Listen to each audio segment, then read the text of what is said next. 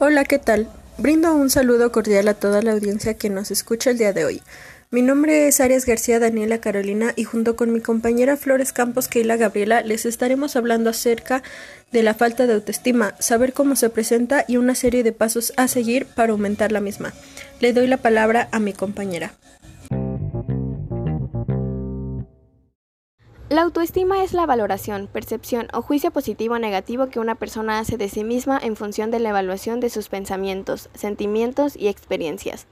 Es importante tener una buena autoestima, ya que permite tener más estabilidad emocional al tener una buena opinión de ti misma. No necesitarás la aprobación de los demás y te evitarás pensamientos negativos como ¿qué pensará la gente de mí?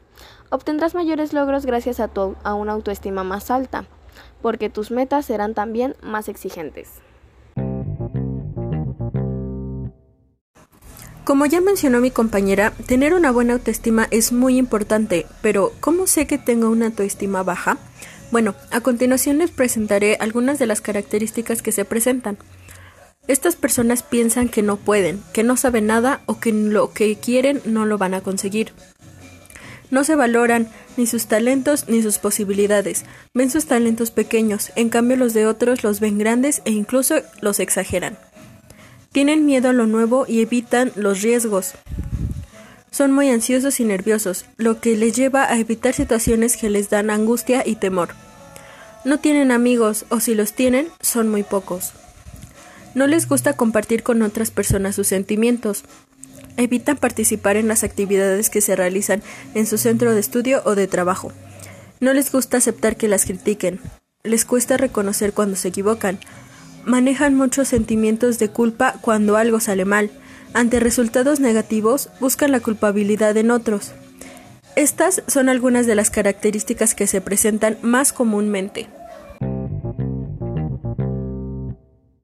Mi compañera les ha mencionado ya algunas características de la baja autoestima. Ahora yo les presentaré algunas alternativas para combatir la misma.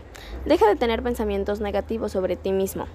Ponte como objetivo el logro en vez de la perfección. Considera los errores como oportunidades de aprendizaje. Prueba cosas nuevas. Identifica lo que puedes cambiar y lo que no.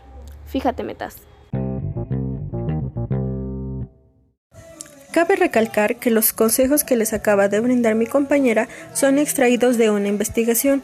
Lo más recomendable siempre es asistir con un especialista, nadie mejor que él para orientarte y acompañarte en ese camino que muchas veces se puede ver oscuro y sin salida. Pero recuerda, siempre hay una salida, solo es cuestión de que tú quieras hallarla.